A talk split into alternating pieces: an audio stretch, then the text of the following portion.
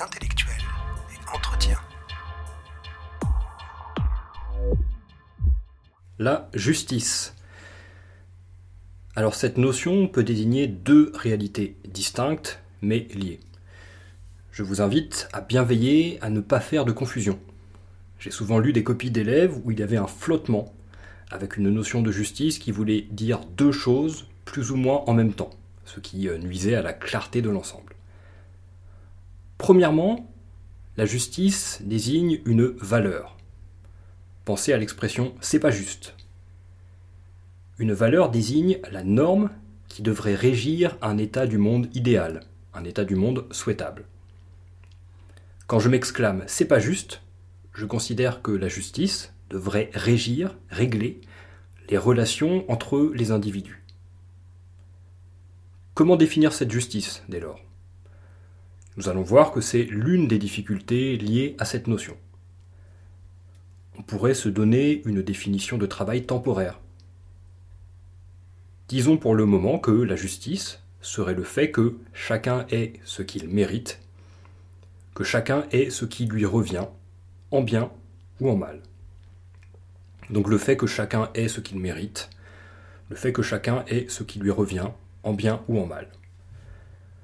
En ce sens, il est juste, par exemple, qu'un criminel soit puni. Nous souhaitons que, suite à son crime, il reçoive quelque chose comme un, châtiment, une punition. Il est juste aussi que je sois payé à la fin du mois pour le travail que j'ai accompli.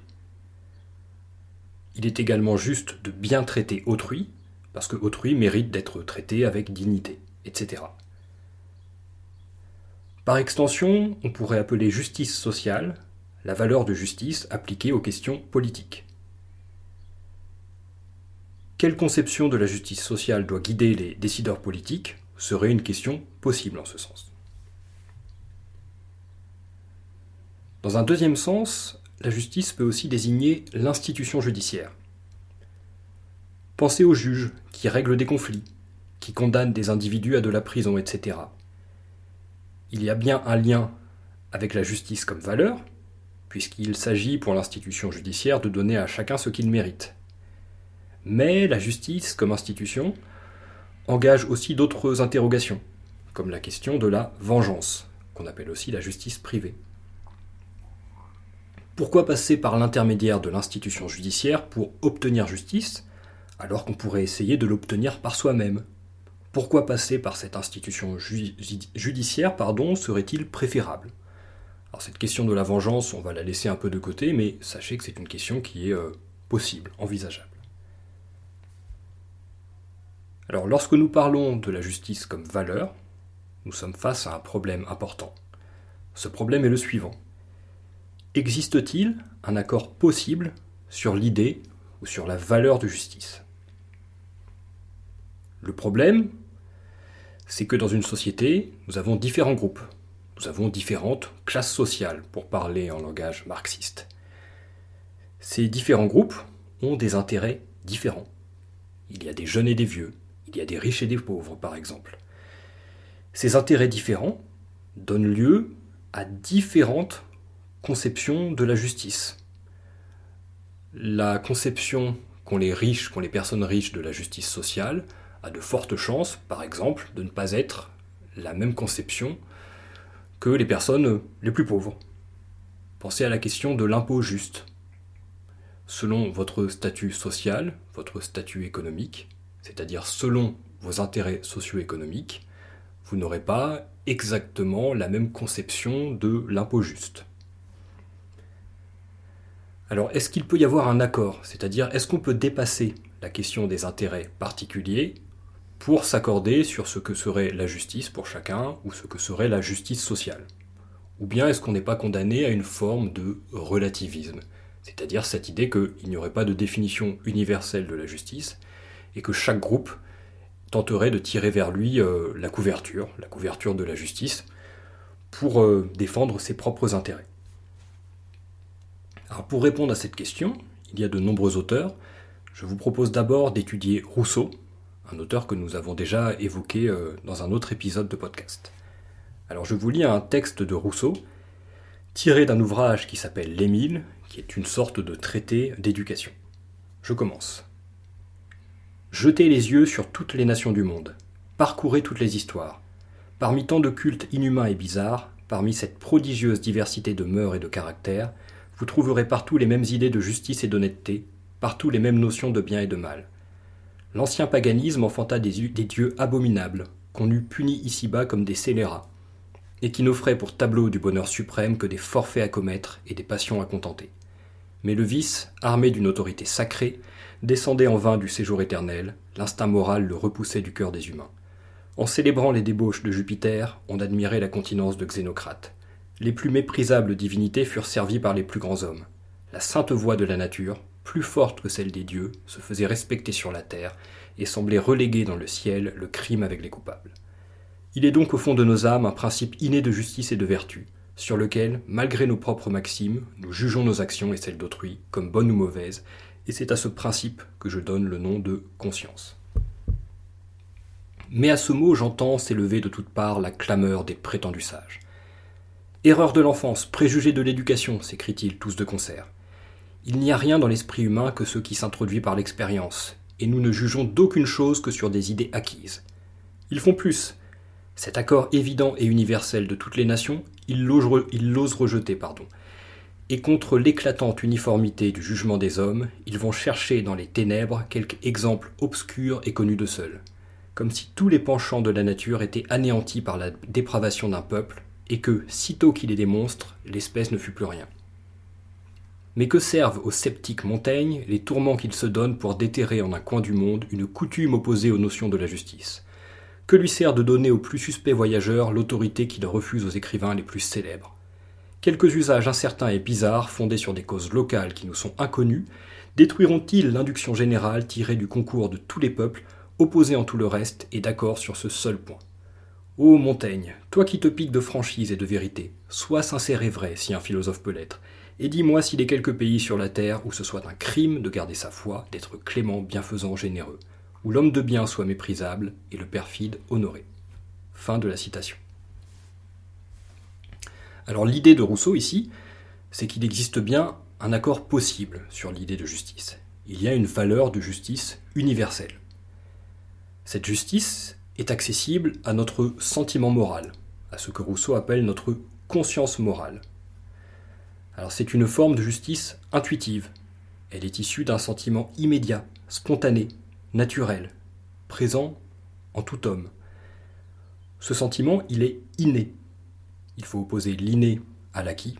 Je vous renvoie au cours que j'ai fait sur la nature. Quel que soit le lieu, quelle que soit l'époque, le même sentiment de justice étreint tous les hommes, nous dit Rousseau. Par là, le philosophe s'oppose à une thèse célèbre de Montaigne. Selon Montaigne, il n'y a pas de justice en soi. Alors pour bien comprendre ce texte, il faut que je fasse un petit détour justement par la philosophie de Montaigne. Vous allez voir pourquoi. Montaigne dit que ce que nous considérons comme juste, c'est ce que la coutume du lieu où nous vivons nous a conduit à considérer comme juste. Même les actes les plus étranges pour nous n'ont pas forcément été considérés comme injustes euh, par les sociétés dans, lesquelles ils ont été euh, accomplis. Ainsi, on encourageait les jeunes Spartiates, donc les citoyens de la cité de Sparte, à voler en les sous-alimentant, et certaines sociétés ont pu s'accommoder peut-être de l'inceste. Il n'y aurait donc rien d'universel, si ce n'est la variation des coutumes, nous dit Montaigne. Ici, on voit à l'œuvre une forme de relativisme culturel assumé, que l'on retrouvera sous une forme plus élaborée chez l'anthropologue Claude Lévi-Strauss. On peut penser à son essai notamment, qui s'appelle Race et Histoire, un essai très célèbre, dans lequel on peut trouver euh, la formule suivante, elle aussi très célèbre. Je cite En refusant l'humanité à ceux qui apparaissent comme les plus sauvages entre guillemets ou barbares entre guillemets de ses représentants, on ne fait que leur emprunter une de leurs attitudes typiques. Le barbare, c'est d'abord l'homme qui croit à la barbarie. Donc le barbare, c'est d'abord l'homme qui croit à la barbarie. Donc chez Montaigne comme chez Lévi-Strauss, il n'y a pas d'idée universelle de justice, tout est fonction de la socialisation dans un groupe précis. Ce que moi je considère comme juste en France ne sera peut-être pas considéré comme juste dans un autre pays, sans qu'il soit possible de hiérarchiser les conceptions de la justice, et sans qu'il soit possible de dire qu'un groupe a raison et qu'un autre groupe a tort. Donc c'est contre ce relativisme culturel que Rousseau va s'exprimer. Alors comment il va faire dans le texte? Il va à chaque fois s'adresser à lui-même des objections, inspirées de Montaigne et de son relativisme culturel, et il va répondre à ces objections pour renforcer sa thèse. Alors première objection que Rousseau euh, s'oppose à lui-même. Certaines religions païennes, certaines cultures semblent glorifier le vice, l'injustice.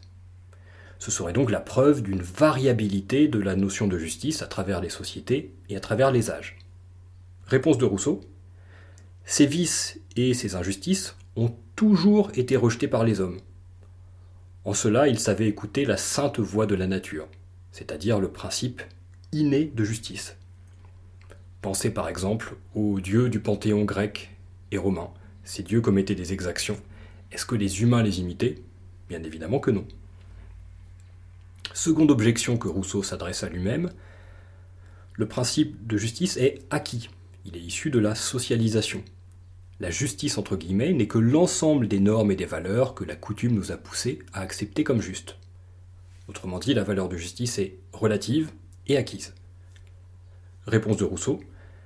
S'il nous arrive parfois de trouver notre culture injuste, et cela nous est arrivé à tous, c'est bien que notre culture ne détermine pas totalement notre façon de penser et de ressentir.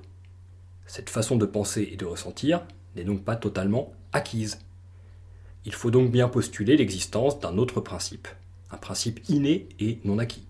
Ce serait le sentiment naturel de justice, ou ce qu'on appelle, avec Rousseau, la conscience morale.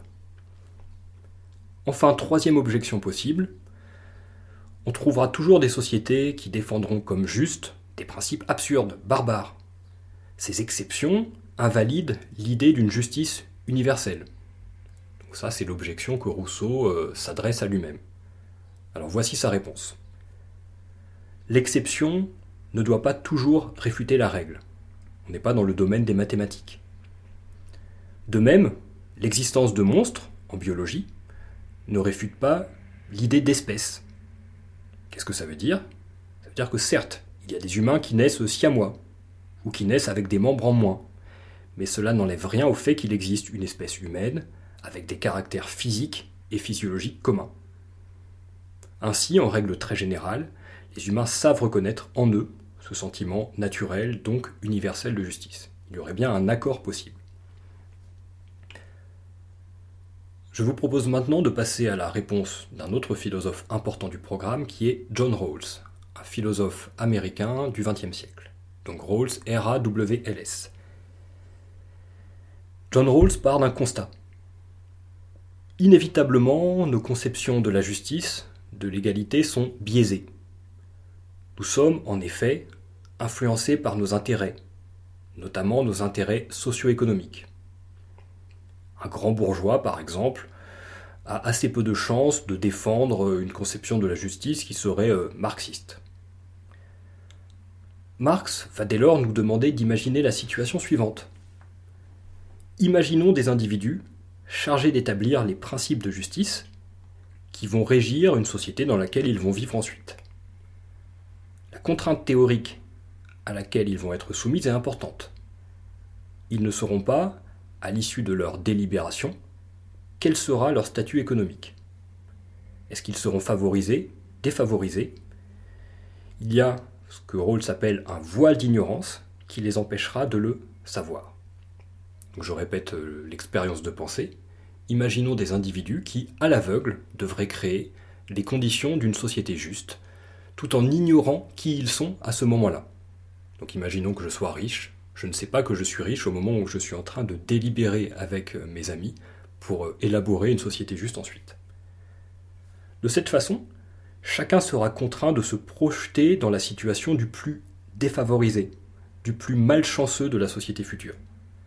Chacun cherchera donc à rendre euh, la plus favorable possible la situation la plus défavorable, dans l'hypothèse où il serait amené à occuper cette position.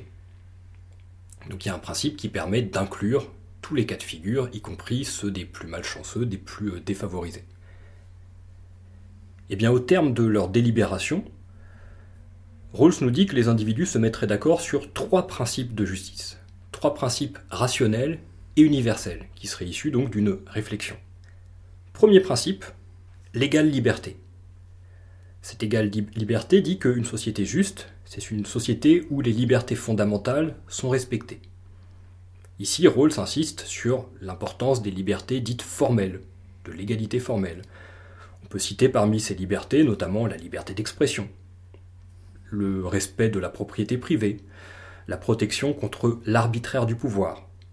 En ce sens, Rawls semble écarter euh, la critique marxiste des libertés formelles.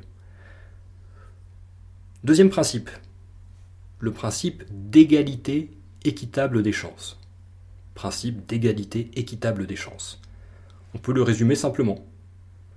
À talent égaux, tous les individus doivent avoir les mêmes chances d'accéder aux positions sociales qu'ils convoitent. Ici, on a donc un principe ambitieux qui peut tout à fait coexister avec le premier principe.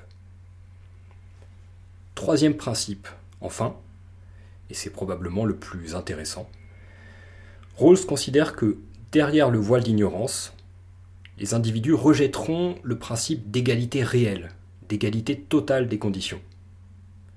Cela peut paraître étonnant, si j'ignore ce que sera mon statut socio-économique dans la société future, pourquoi ne pas limiter le risque d'avoir moins qu'autrui en souhaitant que tout le monde ait la même chose? Eh bien en réalité, les individus arriveront à la conclusion que l'égalité totale, l'égalitarisme, a un aspect fortement désincitatif. Une égalité stricte serait désespérante. Elle pousserait les plus talentueux à renoncer à exprimer leur talent. Il faut donc admettre nous dit Rawls qu'il y a des inégalités acceptables. Et là est le troisième principe de justice. Il y a des inégalités acceptables, tolérables. Toutefois, il y a des conditions à cela. Et cette condition, c'est notamment ce qu'on appelle le principe de différence. Les inégalités sont acceptables si et seulement si elles bénéficient aux plus défavorisés. Donc il peut y avoir des inégalités, elles sont acceptables si et seulement si elles bénéficient aux plus défavorisés. Par exemple, il n'est pas scandaleux qu'un chirurgien à l'hôpital bénéficie d'un salaire élevé. En effet, chacun souhaite être opéré par un praticien talentueux. Et un médecin ne poussera son talent que si ce dernier lui permet d'occuper une position sociale intéressante, Les inégalités sont donc juste non pas quand la richesse des plus riches ruisselle vers les plus pauvres, ça c'est euh, une interprétation un peu discutable de Rawls, les inégalités sont justes, acceptables, lorsqu'elles ont des effets bénéfiques, indirects, sur les plus défavorisés. Dès lors, les inégalités injustes peuvent facilement se comprendre comme les inégalités qui ne bénéficient en rien aux plus pauvres. Vous voyez ici qu'on a une autre réponse positive par un moyen différent à la question de savoir s'il y a un accord possible sur l'idée de justice. Contre Montaigne, on peut dire que les humains, grâce à l'emploi de leur raison, dans certaines conditions euh, idéales, peuvent arriver à des principes communs, des principes qu'on dirait universels.